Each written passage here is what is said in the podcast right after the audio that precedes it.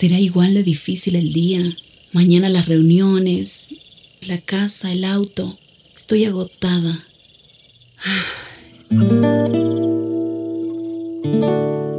No importa cuántas cosas me hayan angustiado hoy. Me acercaré a Él porque Él tiene descanso para mi alma y mi mente. Cuando mi corazón está tranquilo, puedo escuchar su voz en quietud y confianza. Mi fortaleza está en descansar en Dios. Ven a descansar.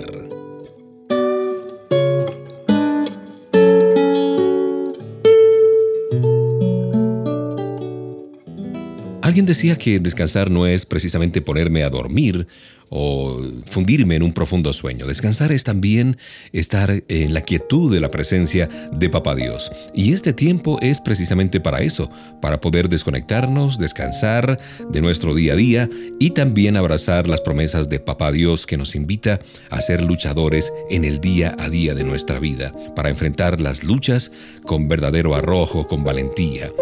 Y cuando nosotros hablamos de personas que lucharon sin cesar hasta obtener la victoria, hay muchos personajes en la Biblia, en la palabra de Dios, que nos muestran esa cualidad.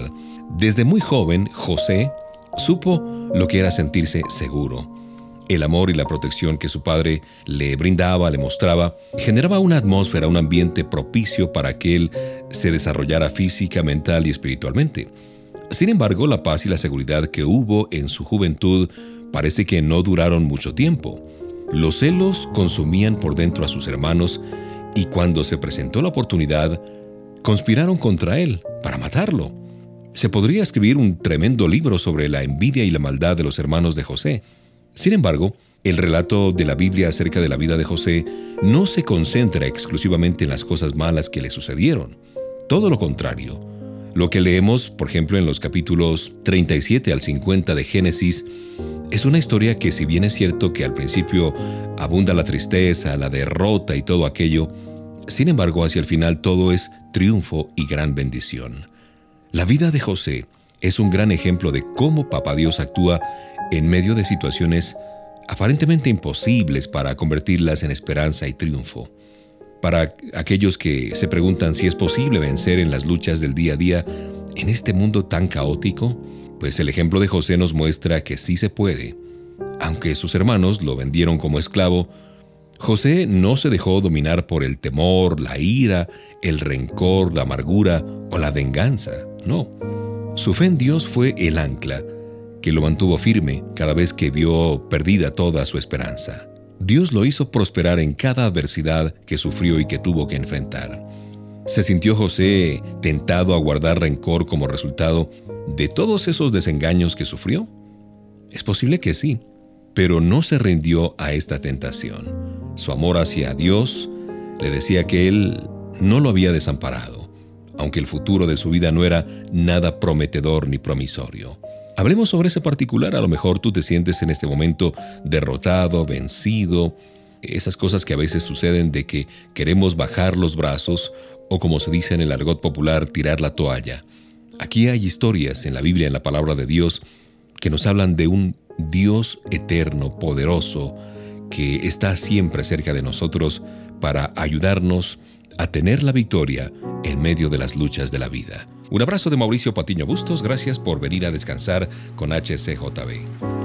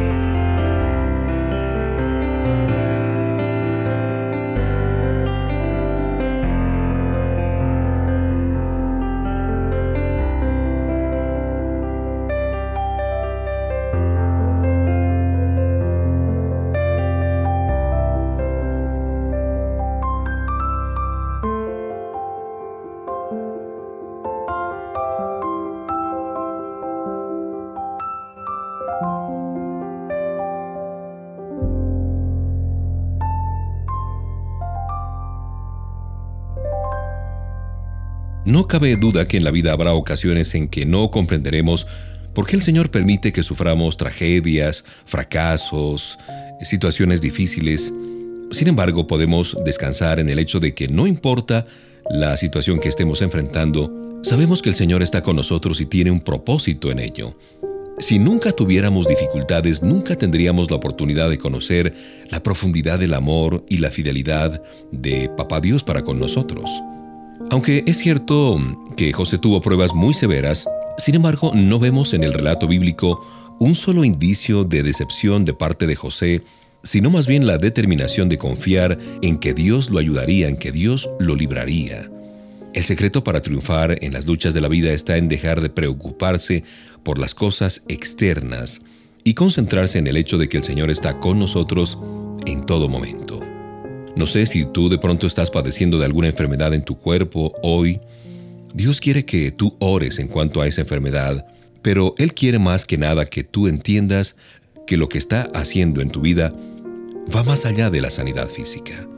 El dolor, el sufrimiento, la angustia, la desilusión, todas estas cosas se convierten en instrumentos en las manos de Dios para cumplir su propósito en ti y en mí. Siempre que te encuentres en pruebas, en dificultades, Pídele al Señor que te muestre lo que quiere que tú aprendas detrás de estas pruebas. Al hacer esto te darás cuenta de que no te ha dejado ni por un momento siquiera. Él comprende que tú estás eh, sintiéndote inseguro o insegura, pero también quiere que tú reconozcas que Él es un Dios amoroso, santo, que participa activamente en tu vida y que tiene el poder de librarte de toda atadura y tiniebla espiritual. Ah, pero qué difícil es cuando uno está en la prueba ver que hay una salida, ¿no es cierto? Que hay una luz detrás de ese túnel oscuro, lleno de tinieblas. No, no, eso es terrible. Por lo general, cuando se nos presentan dificultades, tenemos la tendencia a confiar en nuestra manera de solucionar las cosas y nos apresuramos a trazar algún plan que nos ayude a superar la dificultad o escapar de la presión o evitar el dolor. El problema con esto es que perdemos la oportunidad de una gran bendición, especialmente si el Señor no ha terminado su obra todavía en nosotros. Piensa en esto mientras te acompañamos con esta música especial.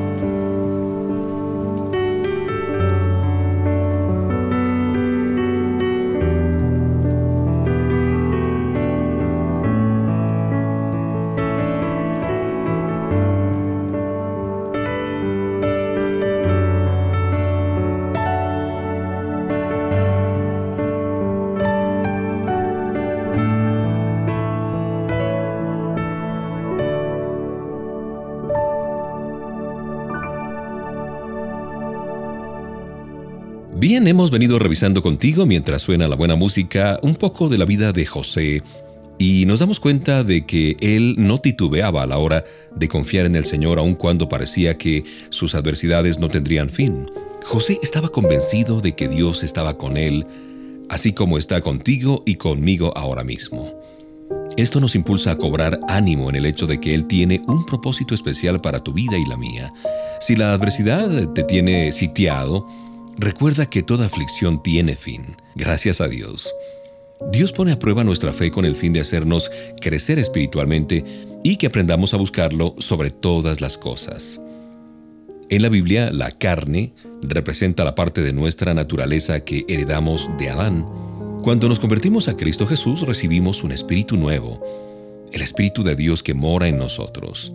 Aún así, en todo creyente sigue residiendo algo que representa la naturaleza caída de la humanidad. Ese algo es la parte de nosotros que se siente atraída por el pecado, la carne. En realidad no tenemos que preocuparnos de cómo vencer a la carne.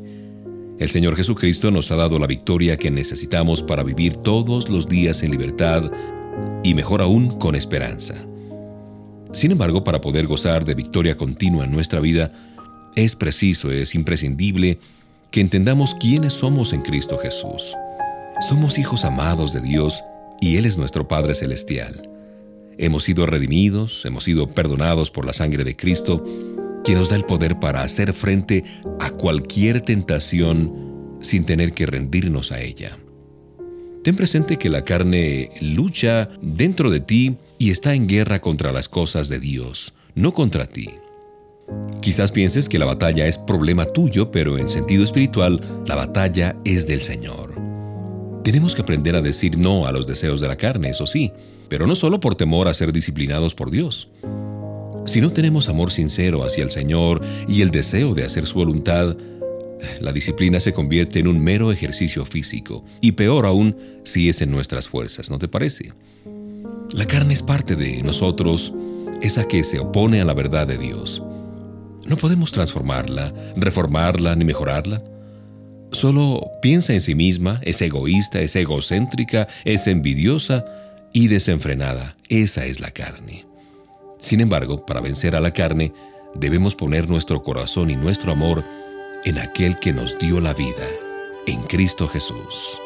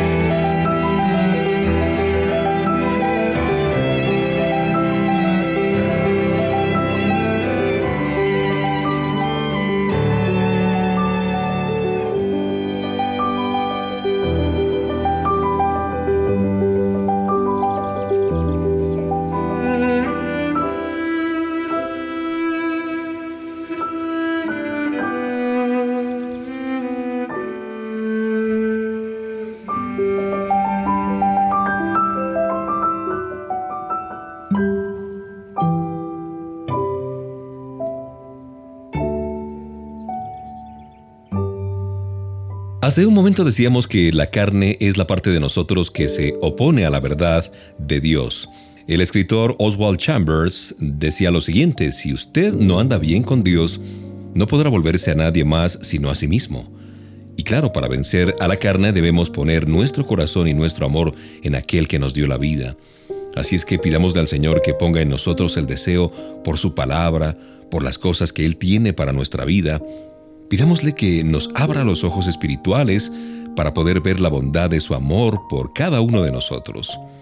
José pudo soportar las tormentas de la vida porque puso su mirada en Dios. Y en esto radica nuestra mayor esperanza y fortaleza. La tentación se presenta de muchas formas, pero en cada una de ellas, el objetivo es que abandonemos nuestra fe en Cristo. Ese fue el gran triunfo de Satanás en el huerto del Edén y ese sigue siendo su objetivo en la vida de todo creyente.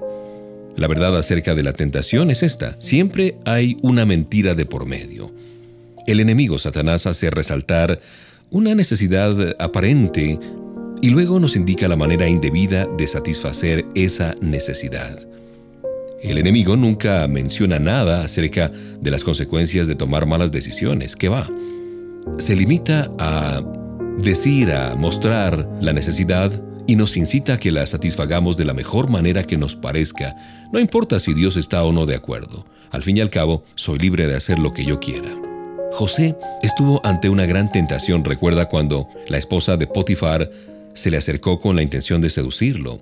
Sin embargo, José no se rindió a sus pasiones humanas, sino que se mantuvo firme en su fe y dijo a la esposa de Potifar, no hay otro mayor que yo en esta casa, y ninguna cosa me ha reservado sino a ti, por cuanto tú eres su mujer. ¿Cómo pues haría yo este gran mal y pecaría contra Dios? Así es que cuando te veas tentado, ten presente el cuadro completo de tu vida. Considera las consecuencias de la desobediencia. ¿Estás dispuesto a pagar semejante precio? ¿No habrá alguna manera mejor de satisfacer esa necesidad? Podemos decir la palabra alto en voz alta si es necesario para dejar de pensar, decidir o hacer algo que nos llevará a caer en el pecado. Dios nos ama con amor eterno. Él perdona el pecado, pero su mayor deseo es que digamos no a la tentación antes de que ésta tenga la oportunidad de hacernos caer. Desde luego que la tentación en sí no es pecado, pero cuando cedemos a ella es cuando pecamos contra Dios. Santiago nos exhorta cuando nos dice, resistid al diablo y Él huirá de vosotros. Pero antes dice que nos sometamos al Señor. Cuando tú y yo nos sometamos al Señor y resistamos al diablo, cerciorémonos de que nuestra fe está firme en el Señor y Él nos rescatará. Resistir al diablo en tus propias fuerzas te dejará desanimado, desilusionado y totalmente derrotado.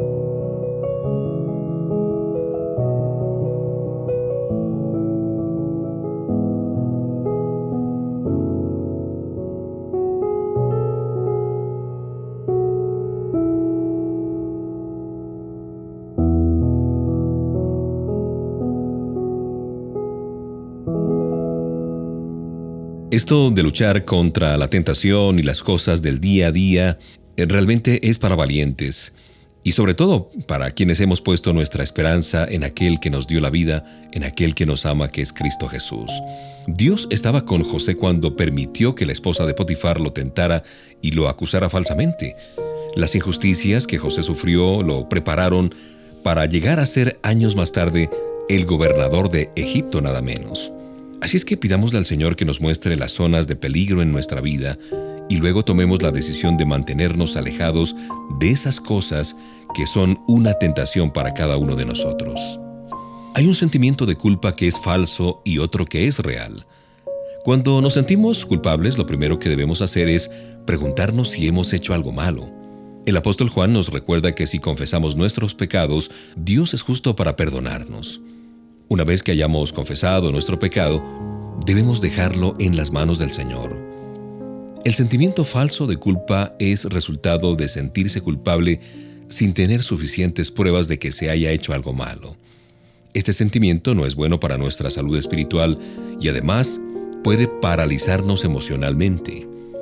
Los sentimientos de inseguridad, de temor, de condenación, de duda, de reproche contra nosotros mismos, por lo general atormentan a las personas que tienen sentimientos falsos de culpa.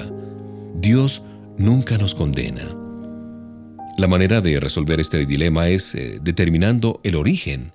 Si has pecado, confiésalo al Señor y apártate obviamente de ese pecado. Si tú no puedes determinar el origen pero te sientes culpable de algo sin saber por qué, lo más seguro es que sea un sentimiento falso de culpa. Al confesar las verdades, tú podrás vencer ese sentimiento de culpa y restaurar la paz, la esperanza en tu corazón. Soy alguien especial porque Cristo me ama con amor eterno. Nada ni nadie puede alterar el amor eterno de Dios por mí. Dios me perdona, no por mis buenas obras o por mi talento, sino porque Cristo me amó y se entregó por mí. Todos hemos tenido dificultades en aceptar el perdón de Dios, pero Jesús tiene la solución para este problema.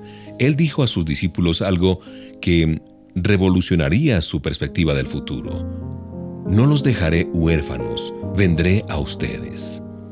De modo que la venida del Espíritu Santo fue una gran promesa que se cumplió cabalmente. Cristo viene a ti en la persona del Espíritu Santo de Dios.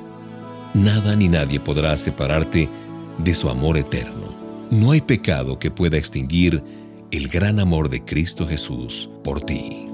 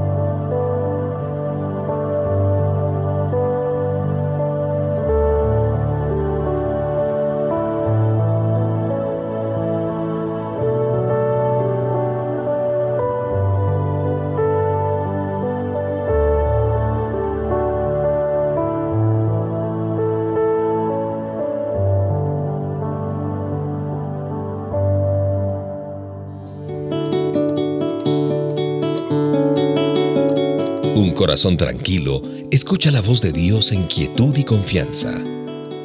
Ven a descansar.